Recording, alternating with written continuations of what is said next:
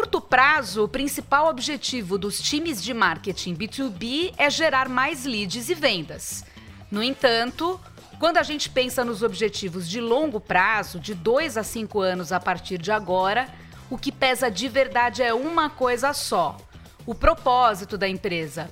Qualquer coisa desconectada desse objetivo maior não serve para que a empresa consiga chegar até lá. Velejando em mar aberto e sem avistar o continente, o propósito funciona como uma grande bússola durante o maremoto e a falta de vento, a tempestade e a calmaria. O propósito é o que impede que a empresa desista e se perca pelo caminho, mesmo que seja necessário parar em algum porto para abastecer ou simplesmente ajustar as velas, exercitar a paciência e continuar. Um dos pilares para garantir os objetivos de longo prazo é o conteúdo. Não qualquer conteúdo, mas aquele realmente conectado com o propósito da empresa e com as necessidades dos clientes, ajustado ao contexto do momento e com as abordagens mais adequadas às personas. No episódio 14 do podcast Conversa B2B, falaremos sobre todas essas coisas e como elas se entrelaçam rumo aos objetivos de longo prazo. Nosso convidado de hoje é o Kleber Vedeman, diretor de marketing e comunicação do SAS para América Latina. Kleber, seja bem-vindo ao Conversa B2B. Obrigado, Renata. Bom dia, boa tarde, boa noite a todos, dependendo do, do, momento da audição desse podcast. É um grande prazer estar aqui com você, com o Juliano e com o Guilherme também. Falando nisso, eu sou a Renata Deli, estou aqui com os meus companheiros de bancada de todas as edições, os sócios da Conversa Tech, Juliano Dutini. E aí, Gil? E aí, turma? Vamos hoje bater esse papo com o Kleber aí, bastante é, entusiasmado com a proposta. E também estou com o Guilherme Esboarim, que é o nosso correspondente em Florianópolis, Santa Catarina. E aí, Gui? Fala, pessoal. Falando aqui da neve da pequena Alemanha brasileira. O podcast Conversa B2B é uma produção da agência Conversa Tech. Siga-nos já em sua plataforma de streaming favorita. Aproveite e inscreva-se para receber gratuitamente a nossa newsletter mensal e também para ler os conteúdos do blog Conversa B2B. Para isso, basta acessar o site conversa.tech. Como sempre, a gente abre os nossos episódios com uma rápida apresentação do nosso herói do B2B do dia, o nosso convidado, já pegando o gancho do nosso assunto de hoje. Kleber, conta pra gente um pouquinho do seu trabalho na área de marketing e comunicação do SaaS, qual o propósito do SaaS e o que vocês estão fazendo para chegar lá lembrando o nosso tema aí das, dos, dos objetivos de longo prazo.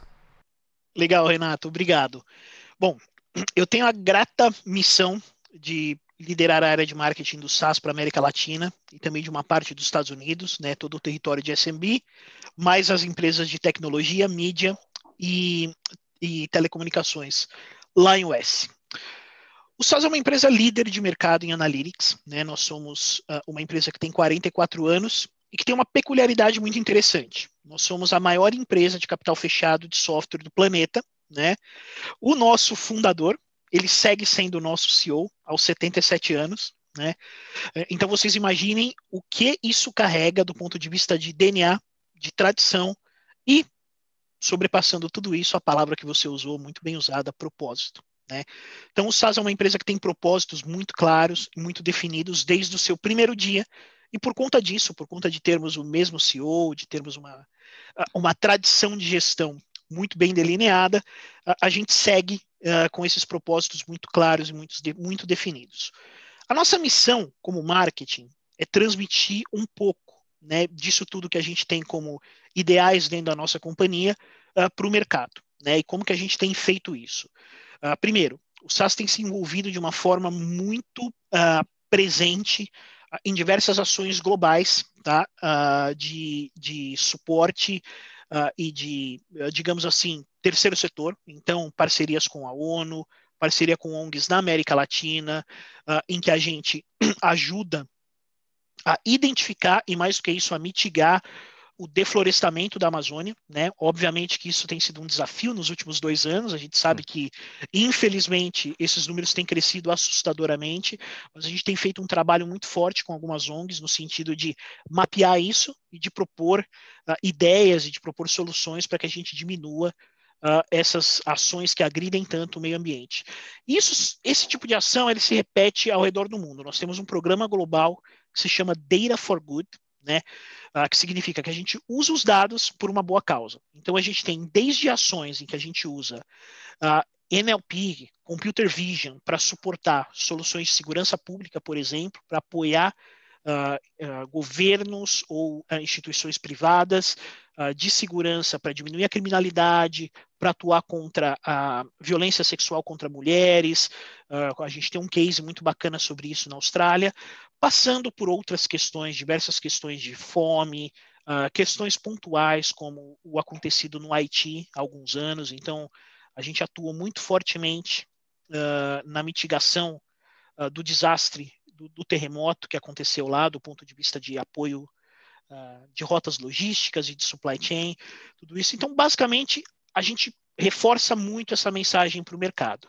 Eu acho que a gente vai falar muito no decorrer do programa sobre estratégias B2B efetivamente, como que a gente constrói e como que a gente aumenta o relacionamento com o cliente, mas eu acho que a nossa mensagem é muito clara, o SaaS é uma boutique, é uma boutique de software, né, e a gente se posiciona como exatamente sendo essa cereja do bolo.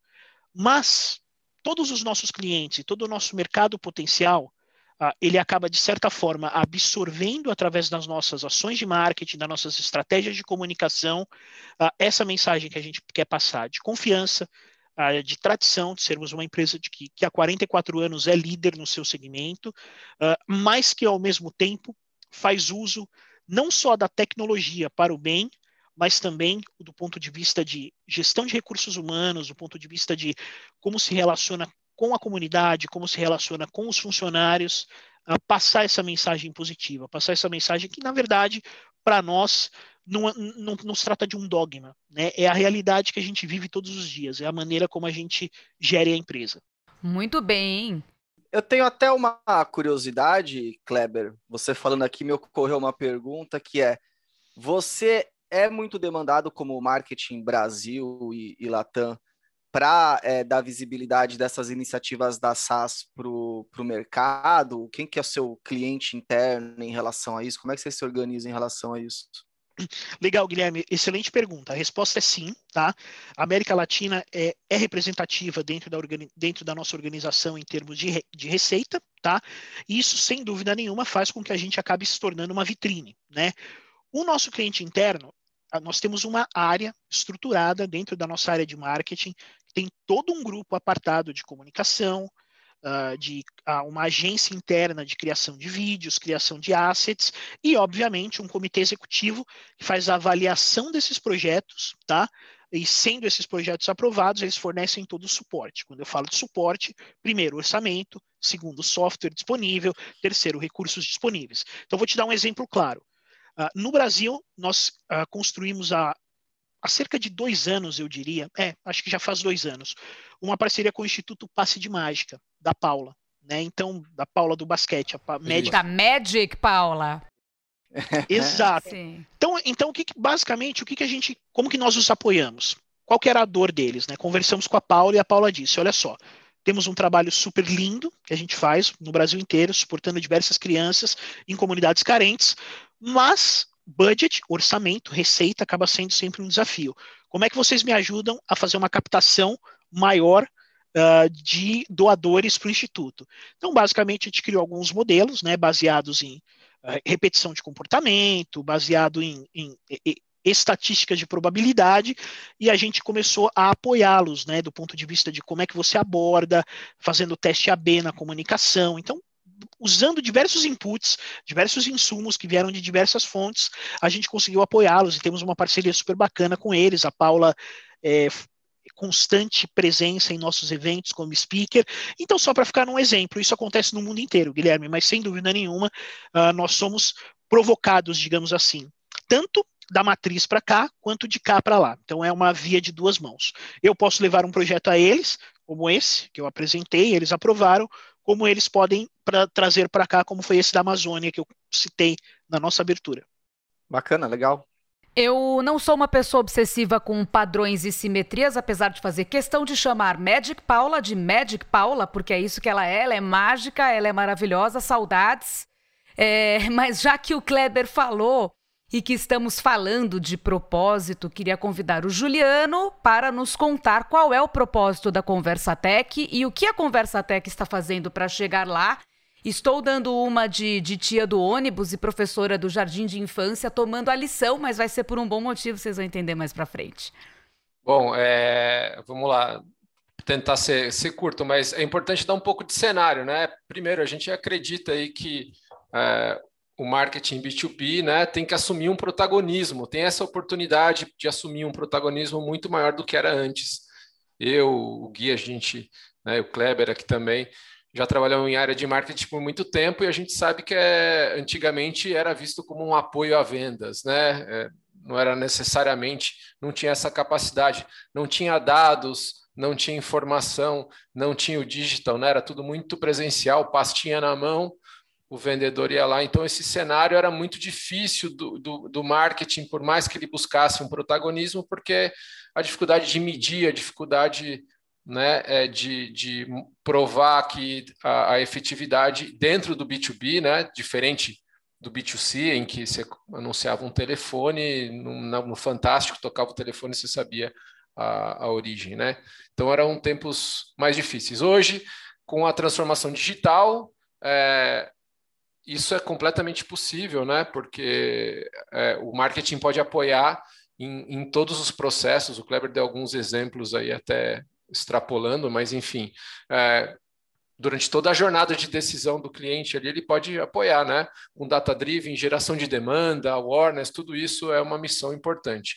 E aí, para o nosso propósito, é realmente apoiar esses profissionais e essas empresas assumirem esse protagonismo, né? Usando esse potencial todo que a, que a transformação digital está trazendo e ajudando especialmente na geração entre de diálogo né, entre empresa e mercado. E o que a gente faz na prática, esse aqui é um grande exemplo, né?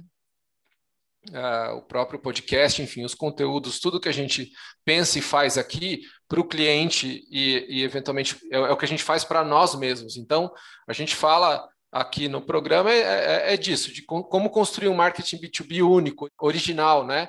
Que leve as empresas, assim como o SAS, a essa posição de liderança, mas não é uma liderança não tão somente de produto, né? É uma liderança de ideias, de soluções. A gente entende que liderança extrapola o market share, né? É, então, acho que essa é a, é a questão. E aí, a nossa proposta aqui não é discutir hacks, dicas, como ranquear tal, porque ou, ou melhores práticas, isso tudo acaba levando todo mundo para o lugar comum. E acho que as empresas B2B têm é, essa tem uma sempre uma origem muito forte de trazer solução, né? O B2B é, é um, é um grande gerador de solução para a humanidade, né? A gente costuma chamar, inclusive dos profissionais aí, os heróis do marketing B2B, né? Aquele cara que cuida do cabo submarino, que cruza o oceano, que liga toda a internet do planeta Terra, enfim, as pessoas não sabem disso, mas isso tudo está no B2B. Então a gente é, valoriza muito e, e quer apoiar esses profissionais e empresas assumirem esse protagonismo e contribuir né, para o mundo, enfim, tudo isso que o B2B pode fazer de impactante um rápido adendo aqui. Adorei a sua contextualização do cabo, porque eu já estive lá. Eu trabalhei na Verizon, tive a alegria de trabalhar na Verizon. Eu era o cara do cabo submarino, exatamente. Tá vendo? Eu fui já visitar um cabo submarino também. Então, é, eu vi, eu sei onde é que entra o cabo lá. Tal. Exato. Eu vi, ele existe. Caso aí alguém que está escutando a gente não saiba, a sua internet depende de um cabo submarino para você acessar a Europa e tudo mais não, exi não só existe, como você faz campanha de go-to-market com ele. Exatamente. Sem ele, sem ele não faria essa campanha de eu, eu fui Exatamente. Tá vendo aí, ó?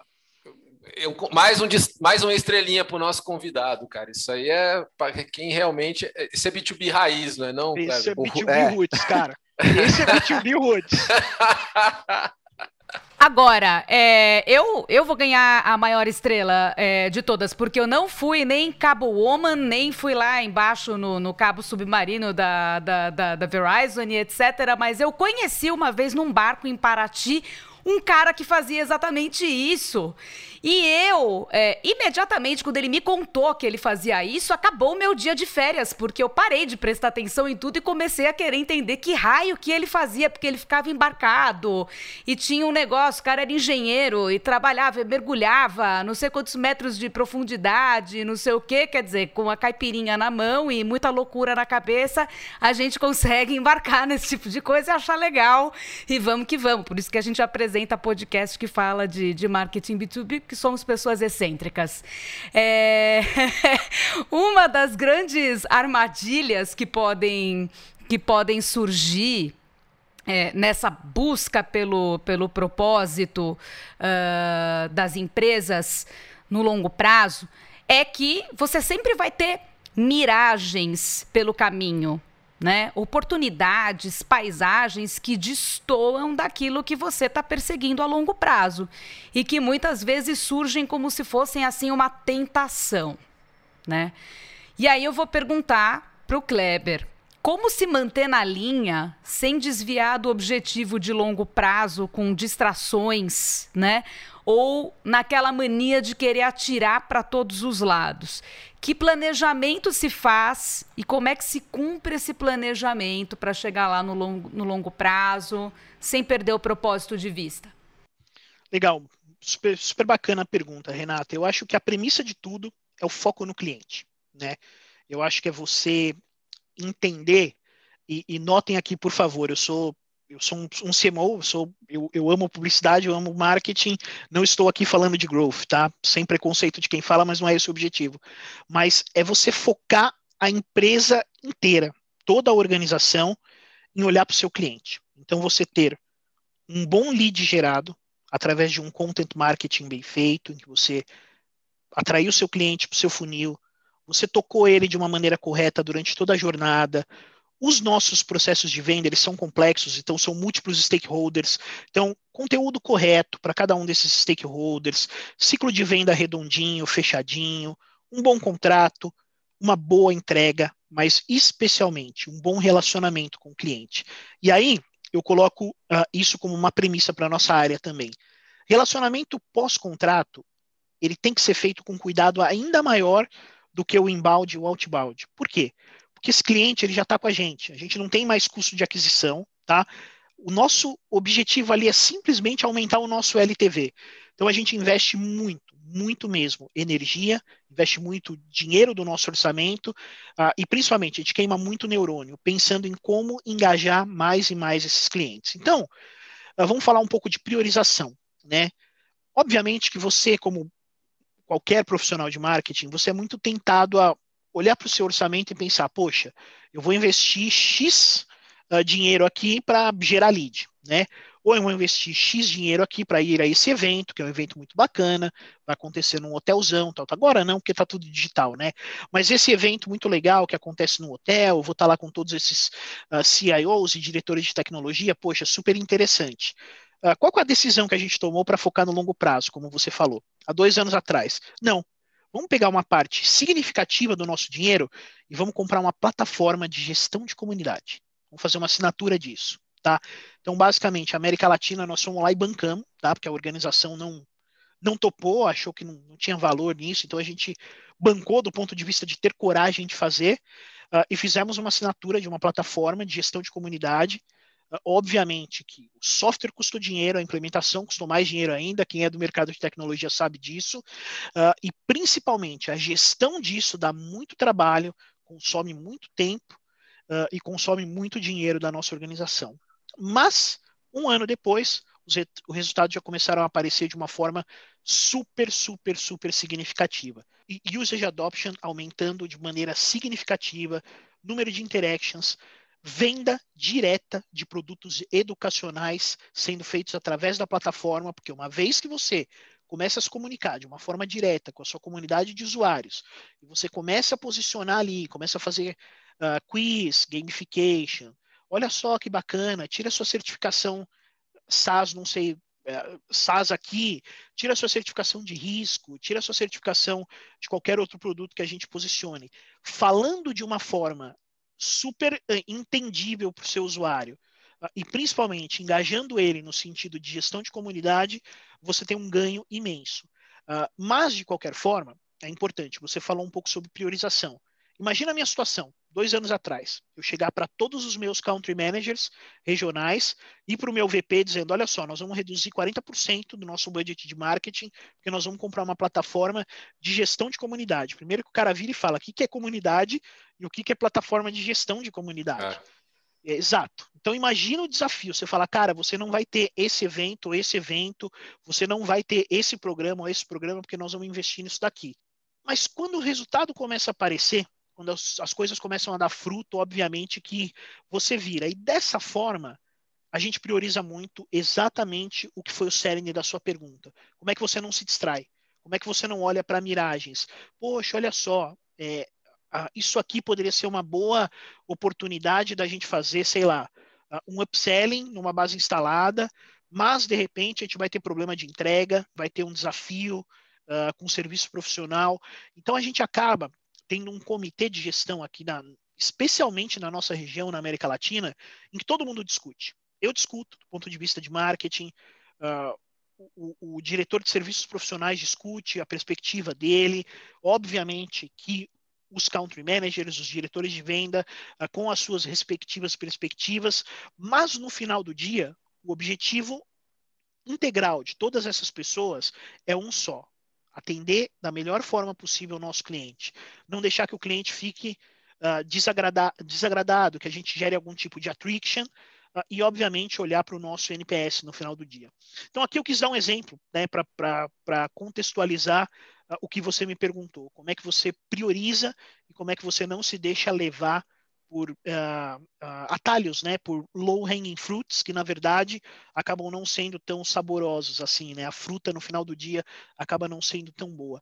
Uh, e como é que você planeja isso? Por fim, só para complementar um pouquinho mais a sua pergunta. Primeiro, tenha uma clareza muito grande, tá, de todas as ações que você vai fazer. Olha só, ter transparência no sentido de que a gente vai prescindir de algumas atividades, a gente vai prescindir de algumas coisas para colocar foco nisso aqui. Só que baseado nos estudos, afinal de contas, nós não, não somos casa de ferreiro espeto de pau, tudo aqui é data driven, todas as decisões aqui são tomadas baseadas em número, uh, todos os estudos e todas as projeções que nós fizemos nos levam a esse caminho.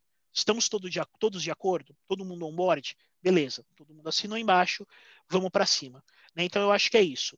Primeiro, foco no cliente. Segundo, você ter o engagement da organização. Você tem que, de fato, conseguir fazer aquela venda interna e colocar todo mundo no mesmo barco, senão não sai do outro lado. E você, e essa Juliano? Venda interna ou, ou melhor, falou, Guilherme? Kleber, é uma, é uma treta, né?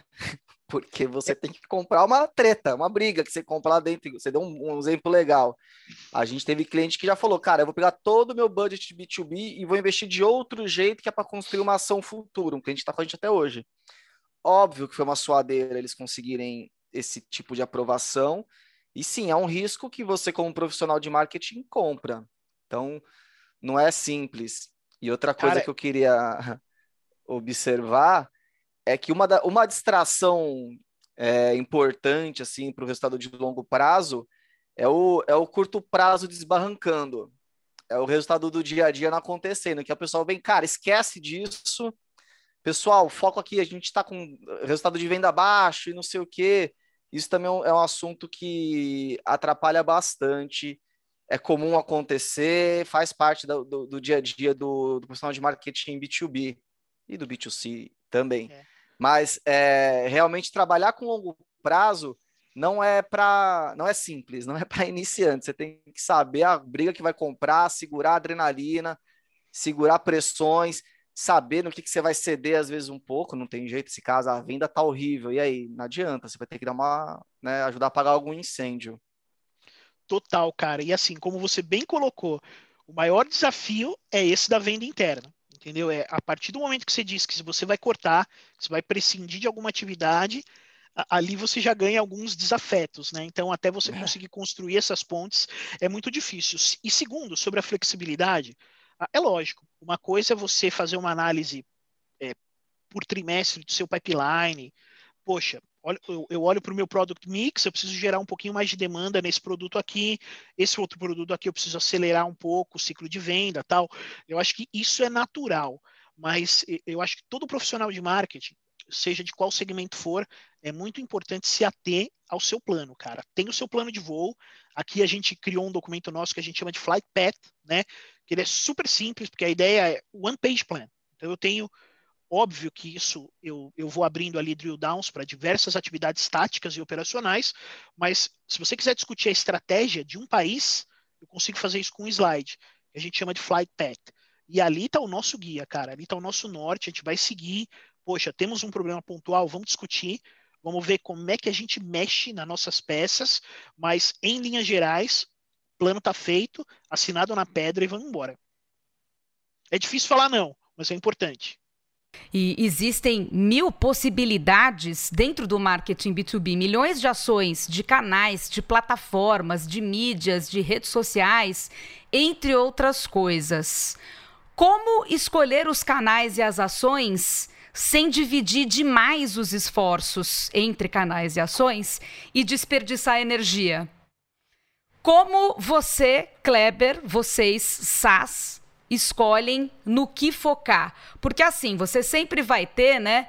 Uma das ações mais importantes que é cuidar bem dos canais de comunicação com, com prospects e com clientes, interagindo, ajudando e sendo útil na jornada deles, mas você tem que fazer priorização para não ficar tirando para tudo quanto é lado, né?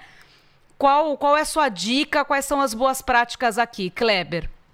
Eu acho que a primeira dica é, é, a mais óbvia de todas, e como eu, como eu já falei aqui, realmente a gente leva a sério o que a gente vende, é data-driven marketing. Então, análise de traffic source, entender da onde uh, que o seu cliente está vindo, uh, como a sua mensagem chega até ele, como é que está sendo a responsividade disso, como estão sendo as interações. Então, acho que esse é a primeira resposta e a primordial. Mas, a despeito de trabalhar numa empresa de dados, eu sou publicitário, publicitário é criativo e teimoso, né? Ah, então a gente gosta muito de experimentar também, né? Apesar de sermos uma empresa, uh, de novo, que vende uma solução extremamente específica, uma, uma solução extremamente de nicho, uh, nós somos uma empresa que experimenta bastante. Então a gente usa muito canais uh, diferentes que, de repente, se você olhar para o traffic source, nem estão ali na lista dos top 3, dos top 5, mas a gente insiste do ponto de vista de complementariedade ou de completude da estratégia. Então, a gente acaba usando muito Instagram, a gente acaba usando muito Facebook como complementando né, esse, esse, tipo de mensagem, esse tipo de comunicação. Uh, e, óbvio, né, as nossas maiores uh, fontes de leads e fontes de interação acabam sendo, sem dúvida, o LinkedIn, o Google uh, e, e, obviamente, os outbounds que a gente faz. Mas a gente experimenta muito, a gente experimenta muito e a gente gosta disso, tá? Uh, como que são tomadas as decisões, né? Você perguntou é, exatamente como priorizar. Uh, obviamente que ninguém vai fazer uma loucura e a, a, a, decisão baseada em dados nos ajuda a fazer isso, mas tudo que a gente faz de diferente, tudo que a gente faz de criativo, nos quatro anos em que eu estou aqui, eu não me lembro uh, de ter tido uma ação que deu errado. Né? Até até algumas loucuras do ponto de vista de, pô, isso aqui custou caro, hein? Como, como ações de YouTube que fizemos recentemente uh, para fazer pure awareness, né? A, a, a, expectativa, o objetivo da campanha nem era conversão, pura e simples. Uh, os resultados foram tão bacanas e tão significativos se você olhar, de repente, comparativamente com outras regiões muito maiores da América Latina, que no final do dia vale a pena. Né? Então, assim, é, essa é a minha visão pessoal. Uh, dado é tudo, indiscutivelmente, mas um pouco de intuição, um pouco de criatividade e principalmente um pouco de teste. Cara, testa, testa a tua estratégia, uh, testa a tua, a, a, o teu storytelling, vê, vê se você consegue distribuir de alguma forma, vê se você consegue servir o teu cliente na jornada dele de uma maneira diferente, cria réguas diferente, diferenciadas. A gente faz muito isso uh, utilizando a comunicação, né, uh, puro PR mesmo, uh, como um driver, né? Então a gente acaba criando régua, réguas criativas para uma mesma campanha e isso, isso gera resultados incríveis do ponto de vista de interação, do ponto de vista de, de buzz, né? E até de feedback direto que a gente recebe do cliente. Então, acho que é isso. Eu, eu acho que você vai ter a sua lista de traffic sources ali que você vai priorizar, mas tem que criar, senão a vida não tem graça. A gente não seremos substituídos por robôs, não é mesmo? Eu acho que não, cara. Eu acho muito difícil isso acontecer, é... senão, senão vai ficar muito é. chato. Exatamente, porque essa discussão, né, de, de que tudo sobre dados, se você não criar o estímulo, porque daí tá a mágica, né, no que a gente acredita, que é o poder da mensagem. Primeiro, saber o que falar, a mensagem, saber o que dizer. A outra coisa é a forma de dizer, pode ser um vídeo, pode ser uma frase, pode ser, né? Uma frase do fundador, pode ser, né? Um vídeo contando a história de, de, alguma, de alguma ação na ONU, enfim, são várias. O ponto é a mensagem pode ser a mesma. E aí tem os canais certos de você distribuir. Né? O formato vídeo não tem, inevitavelmente, é, o vídeo tem, cria um impacto que só o vídeo é capaz de gerar. Né? E, e, o melhor canal para distribuir vídeo ainda segue sendo o YouTube por, por tudo que a gente sabe. E aí o dado não diz aquilo para você, né? E o robô jamais pensaria nisso, ou pelo menos por enquanto. Aí a gente cabe aí a como levar essa mensagem. E do outro lado é isso, né? São pessoas que estão assistindo, se sensibilizando. A gente sempre tem, a gente fala aqui, né, do é, tem a história do B2B, do, de estar tá falando entre pessoas. A decisão se dá entre pessoas, não entre empresas. Fala aí, Gui. E até o, o Data Driven, sim, mantra, tem que ser o mantra. Mas o lance do, da criação é mantra também, porque como é que você vai medir algo que não, você não fez ainda, né? Aquele que o que nunca foi feito não foi medido também. Então tem essa questão, sim, da gente sempre tentar buscar novos caminhos e, e tudo mais. E sobre o, o, ponto que a Renata colocou, né, de como a gente não dispersar energia, tem uma discussão mais filosófica também do, do longo prazo, que primeiro é o que, que é longo prazo, né? É três meses? É um ano? São cinco anos? Então, entra nisso também. É, mas, mas, enfim, o que eu ia dizer é, é importante na hora de você é, priorizar, né, não dispersar energia, é saber para onde você está caminhando e qual que é o tamanho dessa jornada. Aí o longo prazo vai de fato variar, não, não vou eu definir. O longo prazo vai ser um ano e meio, beleza, galera? Não. Cada empresa, cada realidade, cada tipo de meta vai ter o que é longo e o que é curto prazo. Mas acho importantíssimo você ter esse norte sempre em mente, caminhar para isso. E eu sou muito, eu gosto muito do lance de OKRs também. Aqui na conversa até que eu fico enchendo o saco da galera com isso. Tudo bem, vou continuar, tá, rapaziada? mas porque eu acho que é, é justamente o OKR acaba sendo um norte importante. E ó que o OKR geralmente, é, enfim, a gente pode até depois pensar em fazer um conteúdo a respeito específico de OKR, mas tem muito conteúdo disponível na internet. Quem ainda não estiver muito familiarizado, é, convido que dê uma olhadinha. O que são OKRs, Guilherme? Aproveitando. Explica para mim, eu já sei, mas faz de conta que eu não sei. Do inglês é Objective e Key Results. Basicamente é você ter resultados chaves para alguns objetivos que você traçou e geralmente o, aí o OKR ele não é muito longuíssimo prazo, é coisa para você fazer ou trimestral ou semestral. Então é você ter muito claro quais são os objetivos e como que você vai medir o atingimento ou não desses objetivos dentro de um período de tempo. Mas eu também não sou muito cagar regra, não. Se você quiser fazer um OKR de um ano, pode fazer, gente. Não tem problema. Faz um de dois anos, se quiser. Não fica também se limitando por causa da, da, das regras impostas e tal. Mas no final é isso. Parece que é uma coisa simples, ele é muito mais complexo do que eu estou te falando aqui, mas é você estabelecer uma metodologia e uma e esse hábito realmente de ter bem, alinha, bem alinhado quais são as suas metas, seus objetivos e como é que você vai medir isso. Isso, inclusive, para o curto prazo, é uma boa maneira de você falar: estou investindo minha energia, meu dinheiro, meu tempo da melhor maneira, acho que também fica uma boa forma de você garantir isso.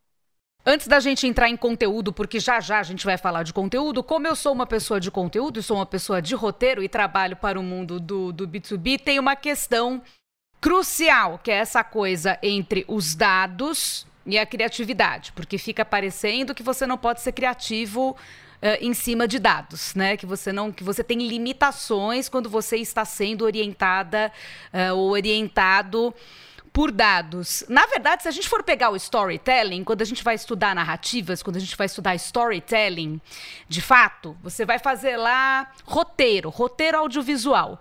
Existem três campos narrativos no audiovisual, sendo que aquele que é mais famoso e que agrega a maior parte das produções audiovisuais do mundo.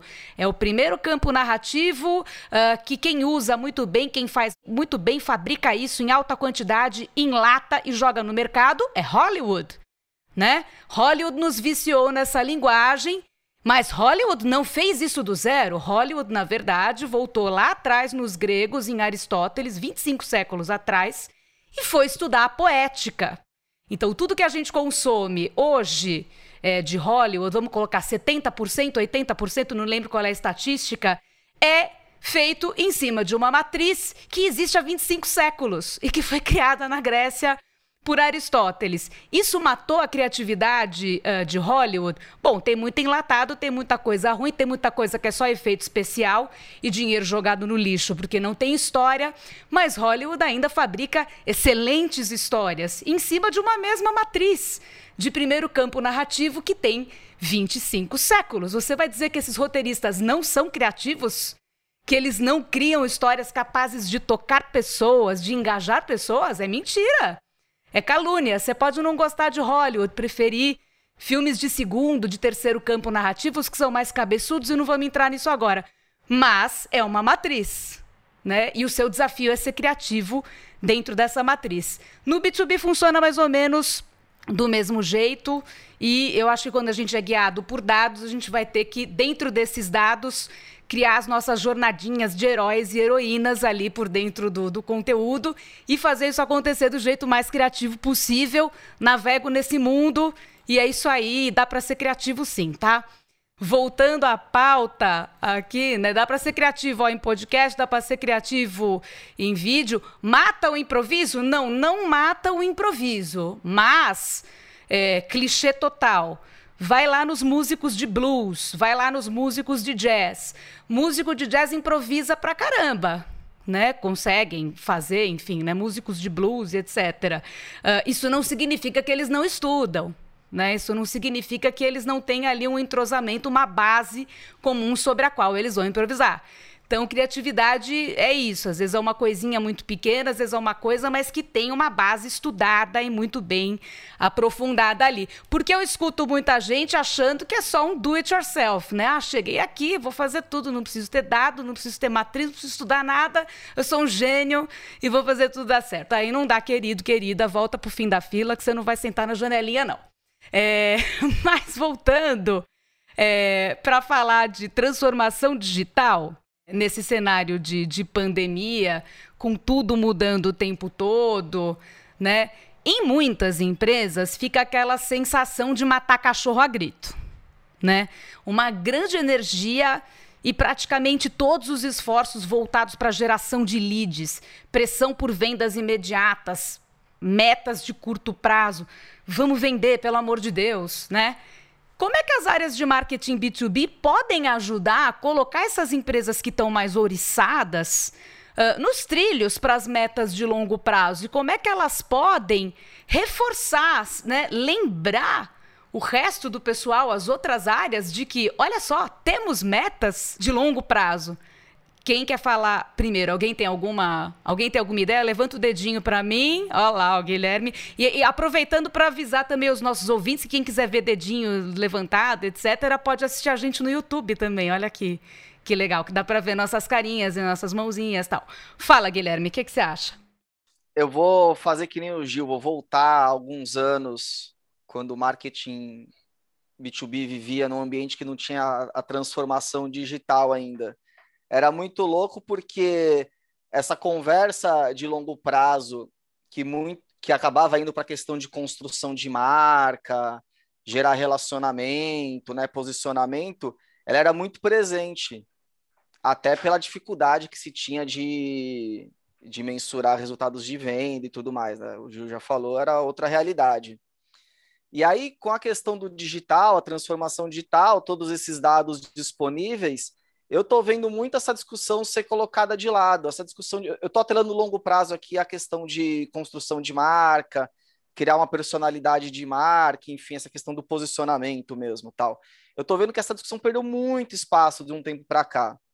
A, o marketing B2B, e acho que é até natural esse movimento ter acontecido, visto todas as transformações que rolaram, ele ficou muito orientado a, a, a geração de resultado meio que no curto prazo, muito questão de leads, quantos registros eu gerei, a conversão de funil e, e tudo mais. Eu acho que isso acaba atrapalhando bastante essas discussões de longo prazo, porque o longo prazo ele é muito pautado também nisso. Como é que você vai construir tua marca? Como é que você vai ser reconhecido pelo seu público e, e, e por aí vai. Então, eu acho que é um momento assim da gente até tentar resgatar um pouco dessa discussão mais profunda que tinha a respeito de construção de marca e posicionamento, porque o marketing B2B evoluiu muito na questão de geração de resultado para venda. Acho que agora volta, falta agora acertar um pouquinho a balança, sabe? Não, tudo bem, veio todo o peso para cá porque era uma coisa que a gente realmente deixava a desejar de novo há um tempo. Mas agora que a gente evoluiu pra caramba e já está conseguindo discutir sobre negócio, está sentado nas mesas de tomada de decisão de negócio, pelo menos em boa parte do, das empresas, por que não resgatar um pouco dessa coisa de cara, como é que a gente quer ser percebido pelo mercado e que tipo de resultado isso vai me trazer lá na frente. Então, acho que passa um pouco por isso também. E aí, Kleber, o que, que você acha? Concordo totalmente. Eu acho que eh, essa discussão ela foi sim canibalizada, né? Construção de marca, pensamento a longo prazo dentro do marketing. Uh, mas a boa notícia é que com, com todas esses, uh, essas plataformas e toda toda essa análise de dados disponível, uh, até com algumas ações de relacionamento, até com algumas ações de construção uh, a longo prazo, você consegue medir. Eu gosto muito de dar um exemplo das ações de account-based marketing que a gente faz aqui no SaaS. O percentual de conteúdo, ou fundamento de conteúdo, ele é essencial para essa estratégia de, de, de account-based marketing que a gente tem. Então, a gente investiu muito, muito, muito no começo, tempo, orçamento, para primeiro desenvolver esse conteúdo. Né? E aí, quando, quando eu chamo de conteúdo, uh, conteúdo uh, gráfico, vídeos, uh, roundtables, fireside chats com clientes. E aí, de repente, assim, no começo você pode até ter uma certa resistência das equipes de vendas. Poxa, por que, que eu vou ter que acionar uh, meu cliente e tal, pô, eu tenho um interlocutor lá dentro que está funcionando mais ou menos. Uh, e aí você começa a explicar, não, na verdade o que a gente quer, a gente quer crescer no relationship ladder, né, para a gente poder medir isso depois. Então, enfim, quando você começa a usar essas táticas de guest blogging uh, para puxar esse seu cliente para o centro do seu ecossistema, Uh, e aí, no final do, do, semestre, ou até no final do ano fiscal, você começa a apresentar esses resultados, que são sim é, mensuráveis, uh, eu acho que você começa a trazer essa discussão de longo prazo de novo para a mesa, né? Uh, os leads são importantes, a aceleração do ciclo de venda é importante, mas olha só, olha esse resultado que uma estratégia de conteúdo bem definida, girando em torno de fomentar o relacionamento com o ecossistema, fomentar o relacionamento com o nosso cliente, está gerando para a nossa organização. Então, acho que é, é, é, é, um mix, é um desafio enorme, enorme, porque sim, todo mundo é curto prazista, uh, todo mundo quer o resultado para ontem, todo mundo tem o seu evento, todo mundo tem o seu cliente uh, que deseja fazer uma ação específica ali, uh, isso é natural. Numa, em qualquer empresa de, de, de B2B que tem ali a sua velocidade. Então, isso é completamente entendível. Mas eu acho que cabe ao profissional de marketing, como, como você bem falou, estar sentado na mesa de decisões estratégicas e cada vez mais puxar a importância disso. Isso é algo que eu faço diariamente aqui, uh, desde que eu cheguei aqui no SAS e, e, tem dado certo. Tem dado certo. Os resultados têm sido muito expressivos. No fim das contas, o ser humano precisa de recompensas e precisa de recompensas de curto prazo. Não adianta só guardar dinheiro para comprar sua casa própria daqui a 30 anos. Você precisa tomar sua cervejinha, seu vinhozinho, fazer sua viagenzinha, comprar sua, sua bolsa, seu sapato, seu cinto. Senão, queridas e queridos, não vai para frente não, e não é só no B2B.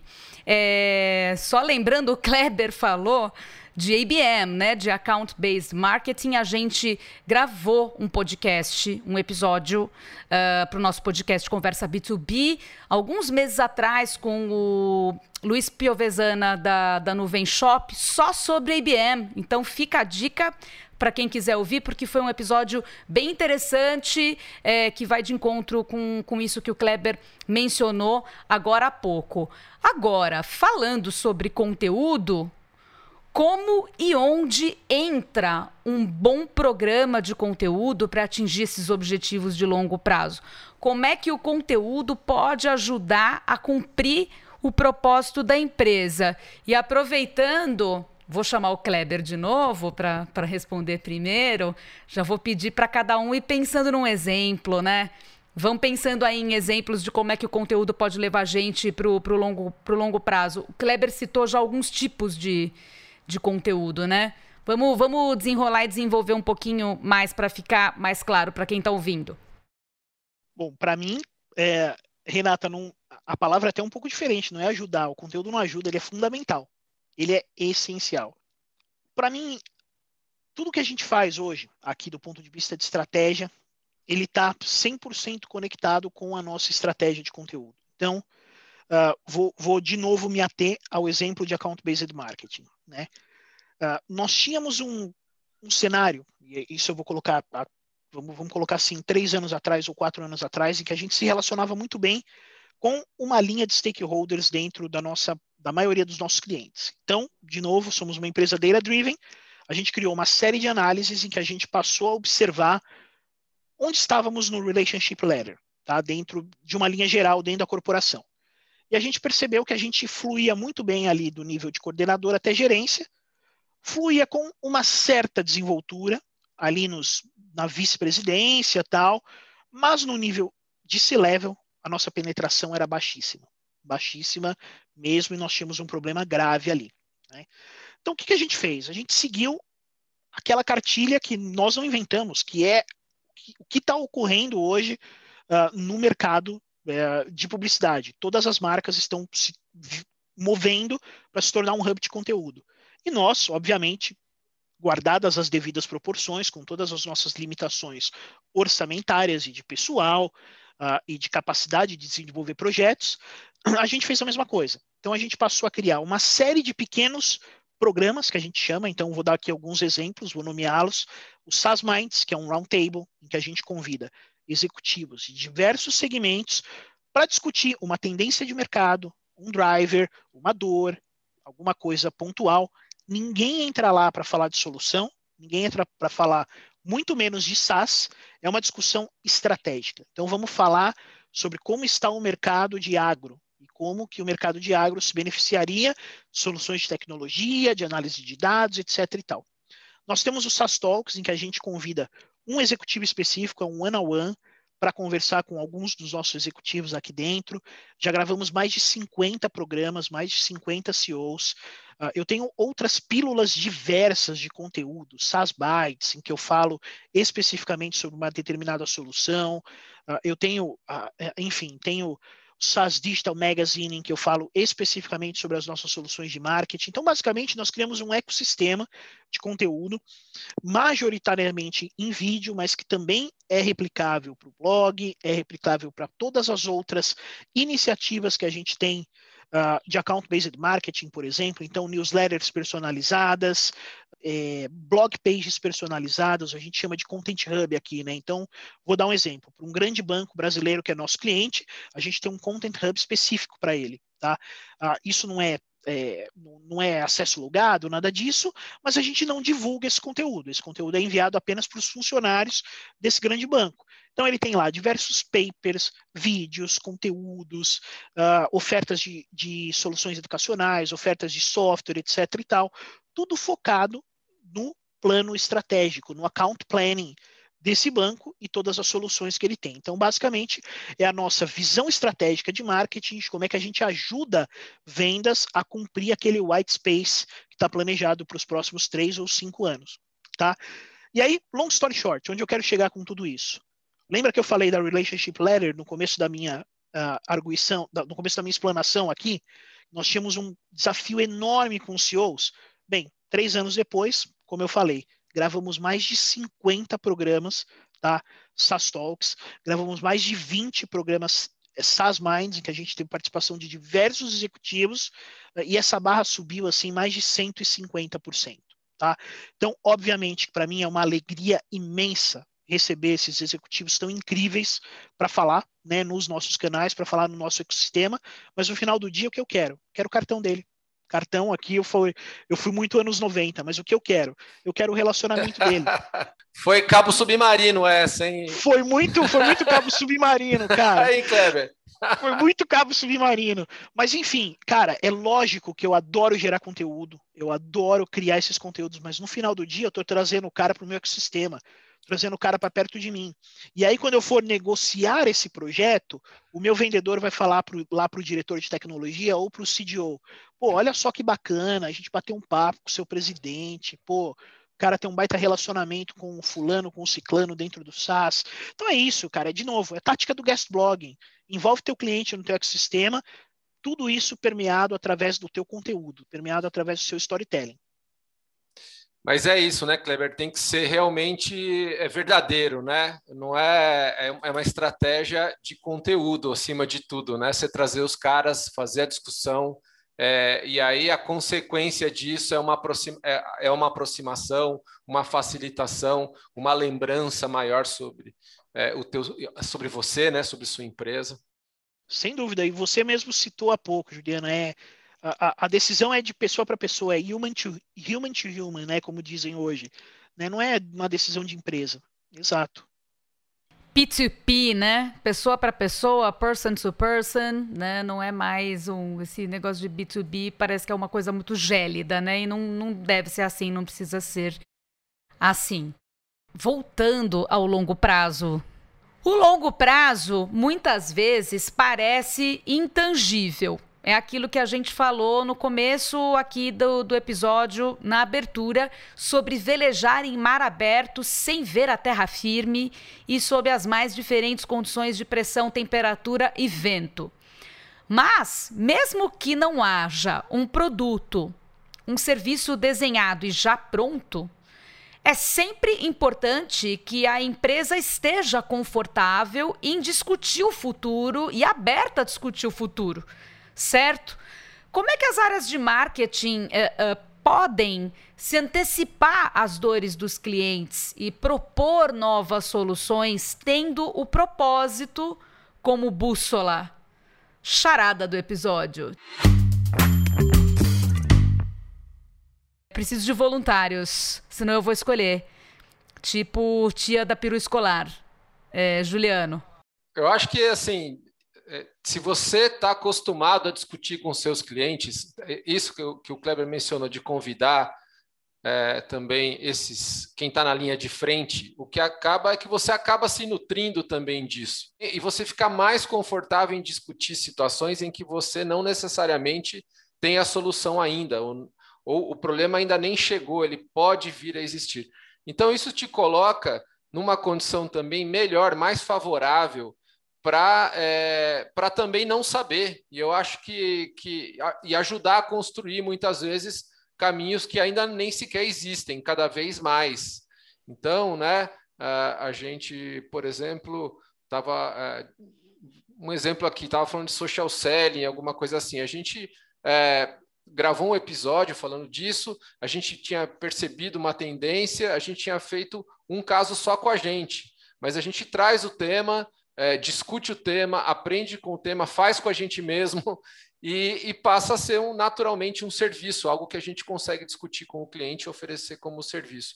Isso aparece de você ter visto alguma coisa, algum evento internacional, isso passa por você ter discutido com algum é, algum profissional que não precisa ser seu cliente, né? É alguém que está na linha de frente, você aprende, você observa, você está inserido no contexto, e aí sim você pode, por consequência, oferecer uma solução. Vai, Kleber. Eu, eu creio que prover esses, in, esses inputs, né, esses feedbacks, tanto para a área de produto quanto para as áreas de R&D, é uma premissa de todo profissional de marketing hoje, todo, todo CMO. Eu acho que isso é uma responsabilidade uh, assim imperativa. né? E eu gostaria de dar um exemplo. É, gostei muito desse, desse nosso uh, direcionamento da conversa aqui. Recentemente, como eu comentei com vocês, eu, eu assumi uh, alguns territórios nos Estados Unidos uh, e numa primeira reunião que tive com uma grande telco americana, cujo nome infelizmente eu não posso revelar, mas não. Ah, ah lamentavelmente não posso. Mas não Fala tem cor, pelo assim. menos. Fala cor, que cor que é a telco? São todas azuis? hum, olha lá. Olha lá, olha lá qual é. Mas enfim, na minha primeira reunião com eles, tinha um grupo de executivos ali, né? E na verdade era o board, né? Então tinha o CMO, tinha o, o, CIO, tinha uma, um grupo bem grande. E um dos feedbacks que eu recebi deles foi o seguinte, né? E é, isso é uma dor que a, a gente encontra muito no mercado, né? Olha só, eu tenho aqui no, no meu ambiente de dados, né? No meu ambiente de tecnologia, ah, diversas linguagens. Eu não tenho só SAS. Eu tenho R, eu tenho Lua, eu tenho Python. E acaba sendo, no fim do dia, um desafio muito grande para mim gerenciar esses ambientes legados. Porque eu tenho o meu grupo de marketing usando Python, eu tenho a minha equipe de retenção, de repente, usando a, a R ou qualquer outra linguagem, e eu não tenho a gestão que eu tenho com o SaaS. Né? Tudo que vocês me oferecem do ponto de vista de gestão de ciclo, a gestão de modelos, data management, enfim, toda a cadeia de gestão da qualidade de dados eu não tenho com as outras soluções. E a minha resposta para ele foi a seguinte: eu falei, olha, é muito interessante você estar tá me falando isso, porque nós temos uma solução já há mais de um ano, 100% agnóstica, que pode oferecer a você o mesmo nível de gestão, o mesmo nível de maturidade gerencial que você tem no seu ambiente SaaS para qualquer outra linguagem. Mas me entristece muito o fato de você não saber disso, tá? E aí ele falou assim, e aí ele me fez uma provocação. Ele disse: olha só, legal, bom saber, eu quero conhecer esse, esse produto, Model Manager no caso, mas eu não quero que você venda para mim. Você tem que vender para essas equipes. Você tem que mostrar o value proposition dessa solução para o usuário, porque não adianta eu dizer que eu quero, entendeu? Eles têm que comprar a ideia. Long story short, depois dessa reunião, uh, nós assumimos esse território em janeiro, nós lançamos uma campanha, realmente uma campanha, blast, com infográfico, com vídeo, enfim, criamos uma jornada completa baseado no feedback que a gente recebeu desse cliente. Nesse caso específico, não foi um feedback que eu levei para R&D, porque não precisava, o produto não. já existe, né? Mas foi uma dor que o cliente tinha e um pedido que ele me fez, uma provocação. Cara, vende para o meu usuário. Uh, enfim, uh, qual que é o resumo de tudo isso, né? Temos um projeto em estágio avançadíssimo, com essa telco e abrimos outras frentes em mais oito ou nove, né? Ou seja, não preciso nem dizer que o ROI da campanha foi astronômico, né? Porque a gente gastou muito pouco para criar essa pequena jornada, o produto já existia, não houve investimento de R&D, nada disso. Foi simplesmente uma ação realizada vinda de uma provocação de um cliente. Então, eu acho que isso é uma premissa de qualquer CMO. Estar atento ao mercado, mas principalmente ao voice of customer. Voice of Customer não é só NPS, é importante lembrar disso. Bem lembrado. E, e aí, mais um motivo para a gente fazer um comentário da importância de estar próximo com vendas. Porque vendas que não é toda reunião que o Kleber pode estar junto, por exemplo, que nem nessa especificamente, ele ouviu ali e já conseguiu logo implementar. E dá frio na barriga de você pensar, cara, deve ter vendedor que está ouvindo isso e não está me devolvendo essa informação. E já poderia estar tá me nutrindo, né? Então também tem essa, um parênteses que eu coloco aqui, né? Essa, proximidade, essa proximidade com vendas acaba tendo, inclusive, esse tipo de benefício, né? Sim. E eu agora trago notícias para vocês. A principal notícia que eu trago para vocês é que estamos chegando à reta final do nosso episódio 14 do podcast Conversa B2B. E. Ah. ah, fom. Uh, fom. Foi bom, né? Passou rápido. Conversa boa é assim, faltou a cerveja, mas não pode mostrar cerveja no YouTube, então hoje é dia de dieta e bicicleta ergométrica. Uh, mas eu vou contar, como sempre, o Kleber não sabe, a menos que ele. A menos que ele já saiba, mas não sei se ele sabe. Bom, se souber também não tem problema. É, eu costumo soltar, pedir para que as pessoas soltem pílulas de sabedoria. É, coisas bonitas, pensatas, para-choques de, de caminhão, dicas, frases é, ao final de, de cada episódio. E para fechar a nossa conversa e para deixar os nossos ouvintes inspirados e pensativos e animados, esperamos, eu vou lançar o seguinte: para fomentar o futuro, tchan, tchan, tchan, e atingir metas de longo prazo, respeitando o propósito da empresa, é necessário contribuir para o desenvolvimento do mercado e também compartilhar aprendizados e experiências. Não dá para ir muito longe sem isso. Acho que ninguém, né, fica assim, dá para viver o resto da vida com o anel, assim, que nem o, o, o Senhor dos Anéis, my precious, assim, escondendo o anel, né, por, por séculos. Assim, a gente tem que soltar o pérolas. Gollum. O Gollum, ele mesmo, bicho bonito chamado Gollum. Né? Não dá para ir muito longe que nem o Gollum. É, por isso, eu gostaria de pedir para que cada um de vocês compartilhasse uma experiência, um aprendizado que vocês já tiveram nesta arte de equilibrar os pratos do longo prazo e do curto prazo no marketing B2B, sempre rumo a objetivos maiores. Não temos é, roleta, não temos palitinhos, preciso de voluntários. I need volunteers. I need one volunteer. E, e aí? Olha lá, o Guilherme. Vai lá, sua pílula, sua pérola, seu para-choque de caminhão. Até o, foi um lance que o Kleber falou no começo do episódio aqui, que relacionado a, eu fui lá e comprei uma nova plataforma, a gente adquiriu uma nova plataforma de, de comunidade, gestão de comunidades e tal acho legal. No final, a gente é muito motivado a resultados atingidos, né? O longo prazo também, você pode setar pequenas vitórias no longo do caminho. Então, por exemplo, a meta pode ser, cara, uma meta muito pretensiosa que realmente só vai acontecer em dois anos. Mas para você chegar nessa meta pretensiosa que vai chegar em dois ou um ano ou seis meses, você tem várias pequenas vitórias para serem feitas no meio desse caminho. Mapeie essas pequenas vitórias que você precisa é, atingir para chegar no grande objetivo e comemora elas. Então, dá para você ter, é, setar, assim, é, metas para ações de longo prazo, mas são metas de curto prazo.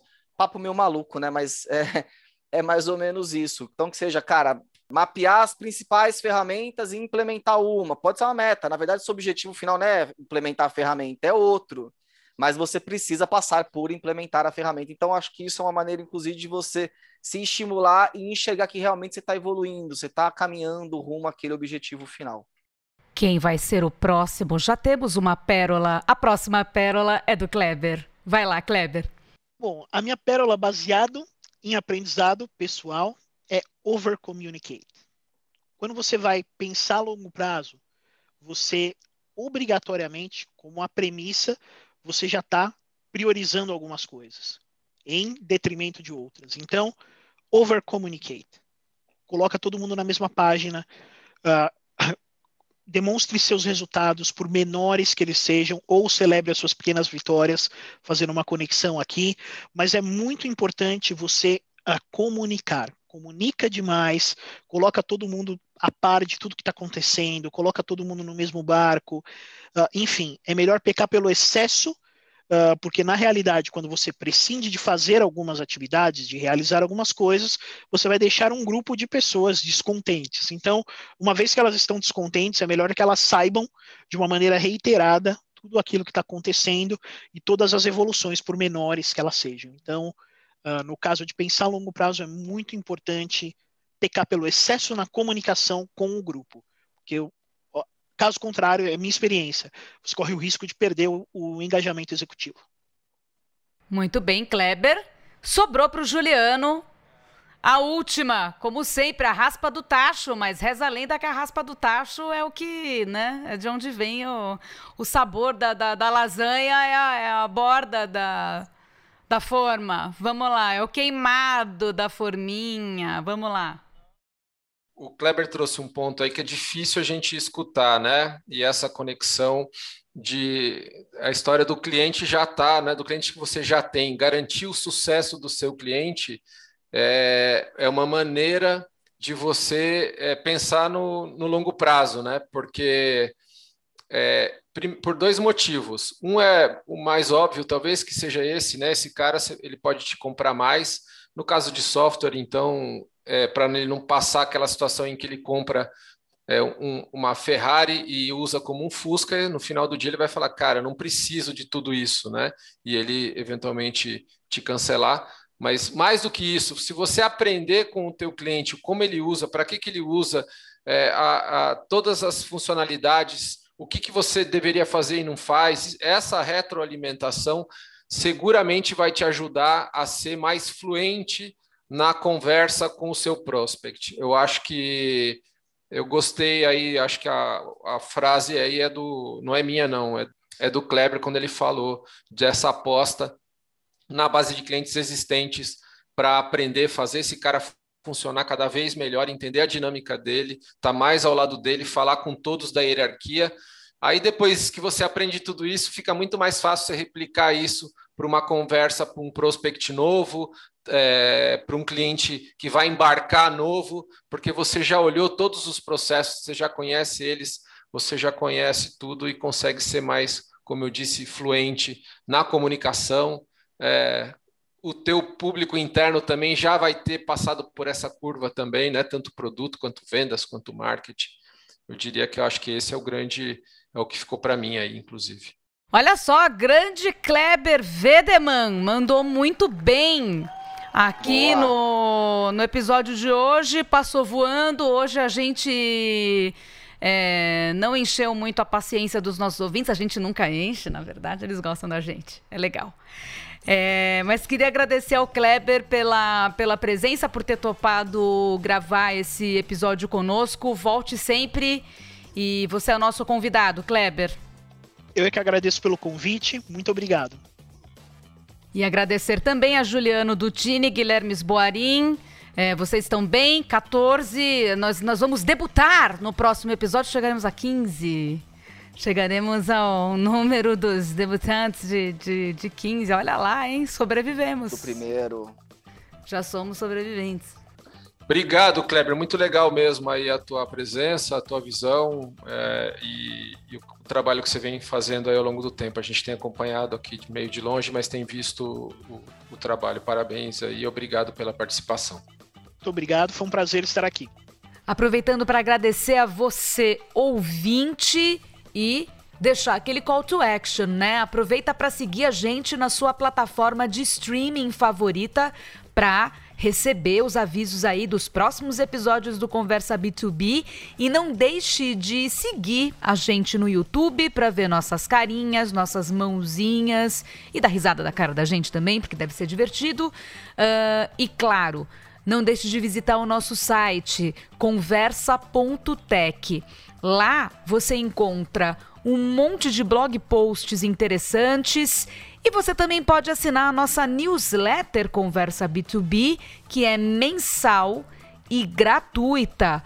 Todos esses materiais vão muito além daquilo que a gente trata aqui no podcast. Então, vale a pena para você, herói, para você, heroína do marketing B2B.